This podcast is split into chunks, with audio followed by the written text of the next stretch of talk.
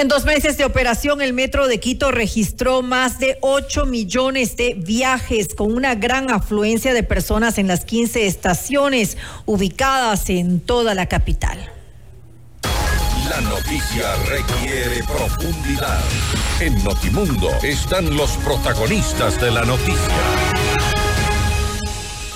En los estudios de FM Mundo estamos con Hugo Villacrés, gerente del Metro de Quito, para hablar sobre estos dos meses de operación del metro en la capital. ¿Cuál es el balance? Un tema un poquito más refrescante, por supuesto, lo que ocurre con el Metro de Quito. Cifras ¿Esperabas, economista? Bienvenido. ¿Qué tal, Fausto María del Carmen? Buenas noches. Un saludo a la gente que nos escucha y nos ve a través de FM Mundo. A ver, eh, cifras dentro de lo que esperábamos, no lo que quisiéramos, como siempre. Digamos, cuando uno hace un análisis de lo que ha sucedido estos dos primeros meses, uno podría empezar refiriendo en diciembre una ilusión movilizadora y una ilusión movilizadora que llega a transportar 4.434.000 personas o viajes. Mientras que para el mes de enero esta cifra cae cae a 3.841.000. Se evidencia claramente en la estadística el descenso que existe sobre todo entre el 9 y el 14 de enero, producto de, lo, de la, inseguridad que el país tuvo que vivir. De hecho, registramos las cifras más bajas de viajeros. Llegó a registrarse en uno de los días. ¿Le asusta eh, quizá a la gente eh, eh, el entrar en el metro tomando en cuenta que podría y es algo que se dijo en los primeros días, pudo ser un objetivo de estos grupos? Yo creo que al contrario, más bien la gente se contagia del nerviosismo en superficie cuando entra y eso eh, se puede ver, por ejemplo, en la, en la encuesta de calificación que hace el usuario de Metro. En el mes de diciembre nos calificó en seguridad 9,6 sobre 10. Para el mes de enero baja ligeramente a 9,4. Eso tiene que ver con la incertidumbre que se vivía en superficie. Y claro, va acompañada también de estos datos datos que mencionábamos hace un momento, estos datos de la fluctuación hacia abajo del promedio diario de viajeros, es decir, pasamos de 143 mil en diciembre a 123 mil viajeros. Y por supuesto, yo digo que es un motor o es de algún modo un elemento que sensibiliza lo que ocurre en la economía en la ciudad de Quito en el mes de enero versus diciembre. Fue un mes muy dinámico, un mes en donde se reactivó la economía, la ilusión movilizadora que generó el metro. Enero se caracterizó por un periodo de recesión, si se quiere, por un periodo en donde la gente prefirió eh, terminar su jornada laboral e ir inmediatamente a sus casas. En, otro, en otros, eh, digamos, en otros casos, otras personas hicieron trabajo desde casa y acuérdese también que los estudiantes estuvieron con, eh, clases, virtuales. clases virtuales. Entonces son elementos que sin duda influyen en la movilización, pero la movilización también se convierte en un termómetro de lo que ocurre en la economía del país. Ahora bien, este, si bien se, ha, se ha reducido, esperan sin duda imagino un incremento ya porque la gente comienza a familiarizarse. Veo también entre las cifras eh, algo interesante. Se mueven prácticamente en, en números iguales hombres y mujeres.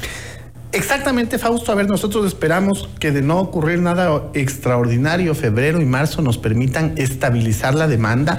Si a mí me pregunta a priori explorar una cifra hacia futuro, es decir, proyectar, yo creo que estaremos hablando de entre 135 y 140 mil viajeros diarios, la proyección ya sin tener ningún otro elemento adicional, es decir, simplemente... Esperando que no haya eventos nuevos. Exacto. Ahora, eh, evidentemente nosotros caminamos hacia un proceso también en superficie que va a ser importante.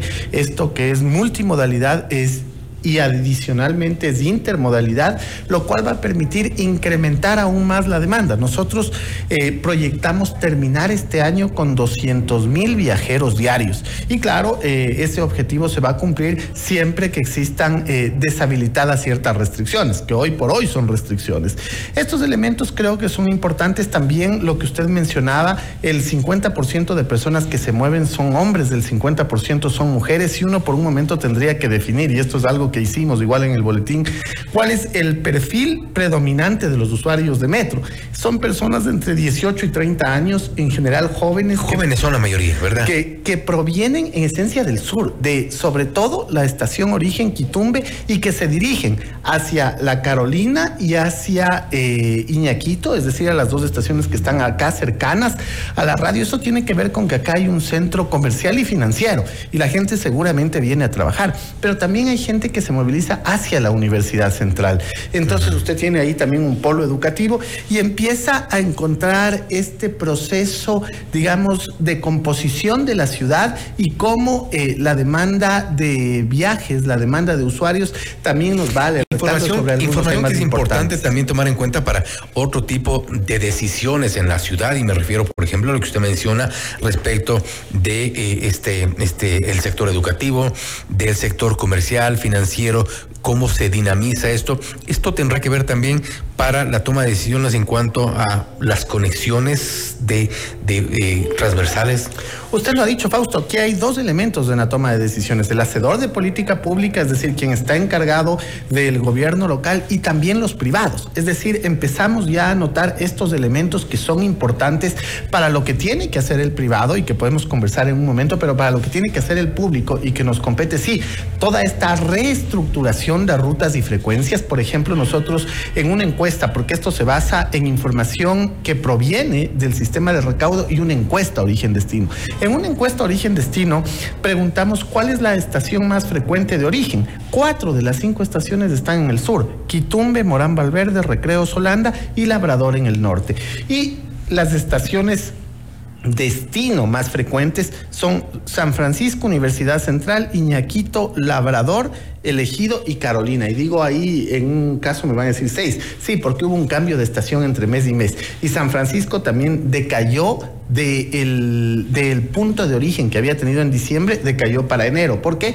Porque necesitamos reactivar el turismo con algunos otros elementos a más de los que existen en términos históricos. Y también se ve, por ejemplo, eh, que la demanda tiene un comportamiento cíclico. Si usted analiza las curvas de diciembre, enero, va a encontrar que de, eh, de lunes a viernes tiene un crecimiento, cae sábado y domingo y nuevamente vuelve desde lunes y va creciendo. El día con más afluencia es el día viernes, el día con menos afluencia es el domingo. ¿Qué quiere decir? Que tenemos que reactivar, eh, digamos, algunos sitios turísticos. Hemos hablado del centro histórico, pero también hay que hablar de este centro, que es el centro comercial y financiero. Las actividades que se pueden hacer en la Carolina y el trabajo que ahí está pendiente. La gran cantidad de actividades que pueden estar centradas en esta parte, me refiero al sector de la Carolina, son de carácter privado ahí tiene mucho que hacer el municipio. Por supuesto, yo creo que ahí hay un proceso que ya se lo está haciendo el alcalde Pavel Muñoz, acuérdese que es planificador y en ese sentido, pues eh, ha articulado muchas conversaciones con el sector privado, porque esto va desde gastronomía, pasando por eventos culturales, generando eventos deportivos, eventos artísticos, tiene que ver con la seguridad, tiene que ver, por ejemplo, con este planteamiento que usted recordará hace algunas veces del tema de la tribuna, de, retirar esa tribuna, más bien cambiar todo esto, volverle una, una zona mucho más peatonal y también unas, exactamente, una zona dinámica con actividad y participación del sector privado. Hay que creer firmemente que el sector público de algún modo dota de las posibilidades, pero el que invierte es el sector privado. Al fin del día, eh, la llave mágica es una confluencia entre lo público y lo privado para reactivar estos sectores que no solo dinamizarán la demanda de metro, sino que finalmente generará un empoderamiento de la gente del espacio público y esa es la mejor manera de Es un poco interesante también lo que lo que se eh, el, debate que se generó alrededor de la propuesta de eliminar la tribuna de los chiris. Vemos ahora mismo está es una zona oscura y para quien puede estar pasando por ahí hasta peligrosa, eh, no no le genera ningún tipo de atractivo y esto puede ser también parte de la toma de decisiones. De alguna forma con estas cifras y, y se me vino algo a la mente, el metro está hablando.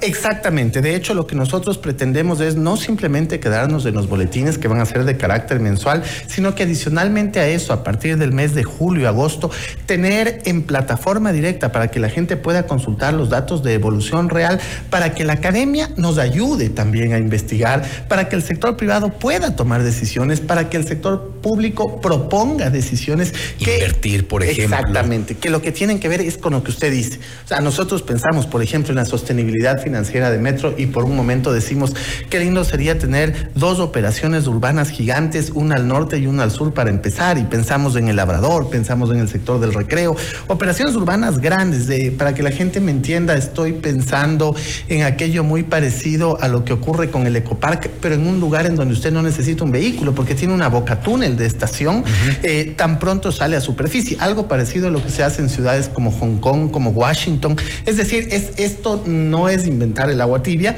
y esto de hecho ayuda a la sostenibilidad financiera futura del metro, pero sobre todo nos genera una ciudad con mayor convivencia pacífica y con más elementos para hacer y disfrutar en el día como en la noche.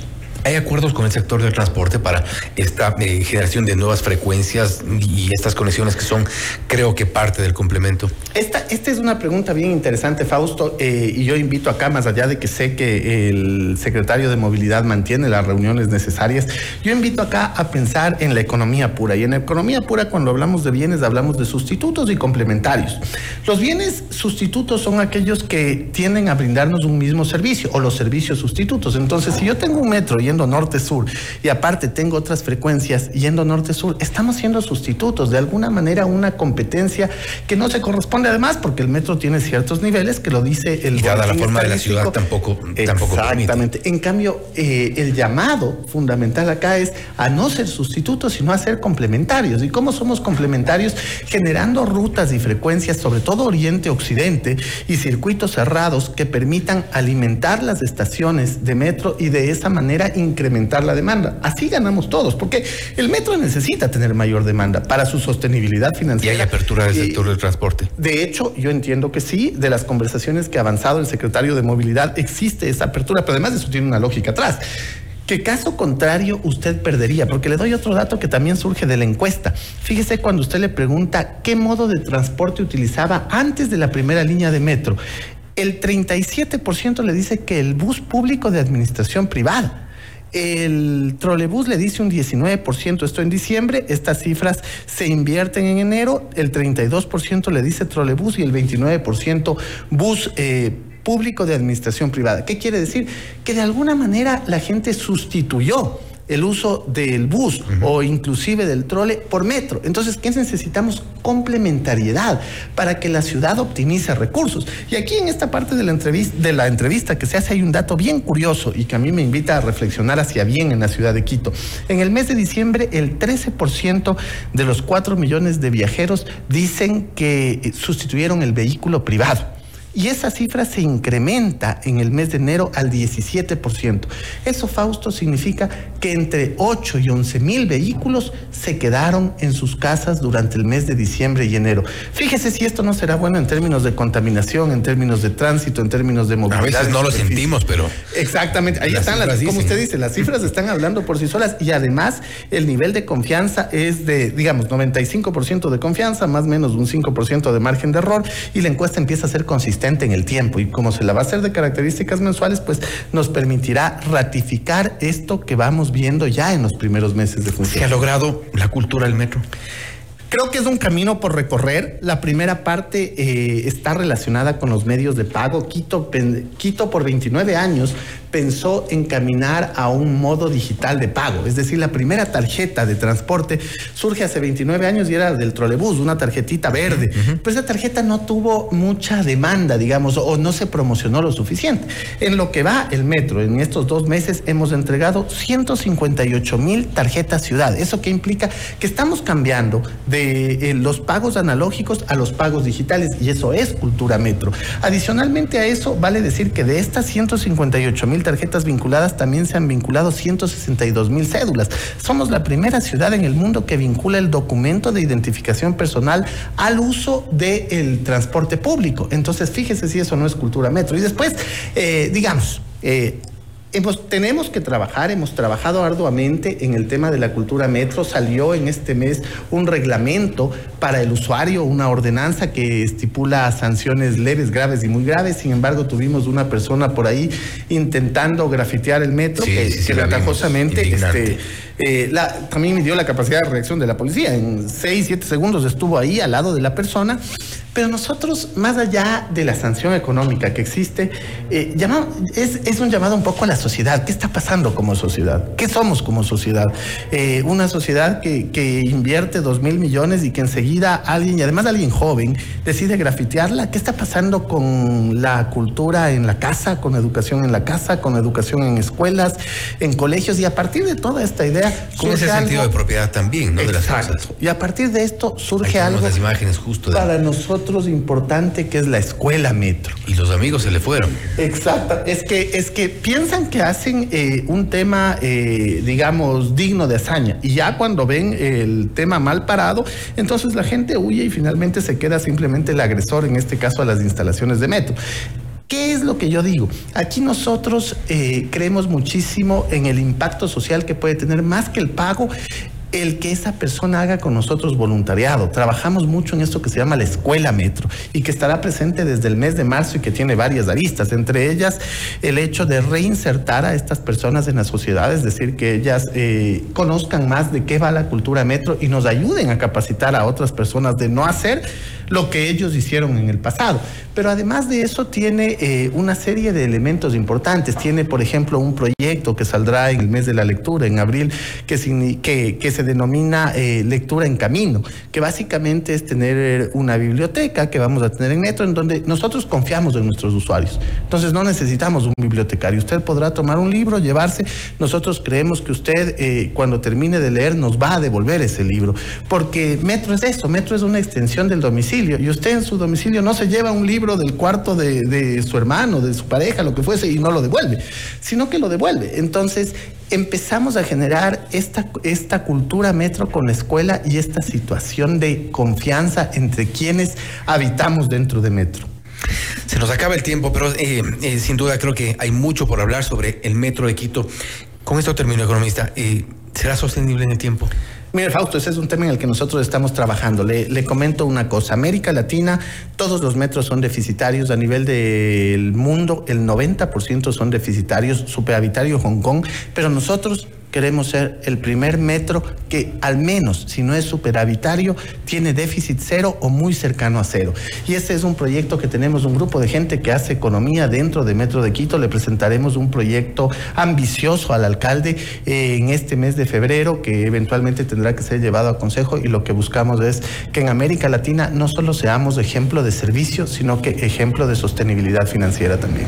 Que así sea y queremos ver, también, por supuesto, el metro eh, general nuevas oportunidades, nuevo desarrollo en varios sectores de la ciudad. Economista, nuevamente, gracias por haber estado A usted, muchísimas gracias. Una linda noche. Así el economista Hugo Villacrés, gerente del Metro de Quito, hablando sobre los dos meses de operación de esta eh, gigante, esta mega obra de la capital. Algunos de los beneficios, algunos de los eh, propósitos, también los proyectos que se tiene en el futuro cercano y también en el mediano plazo. Que siga así funcionando como hasta ahora el Metro de Quito y que cada vez pues se genere más reacción por parte de la gente en favor de una obra que ha costado mucho a la ciudad y que hay que cuidarla. Esto es Notimundo Estelar, siempre bien informados.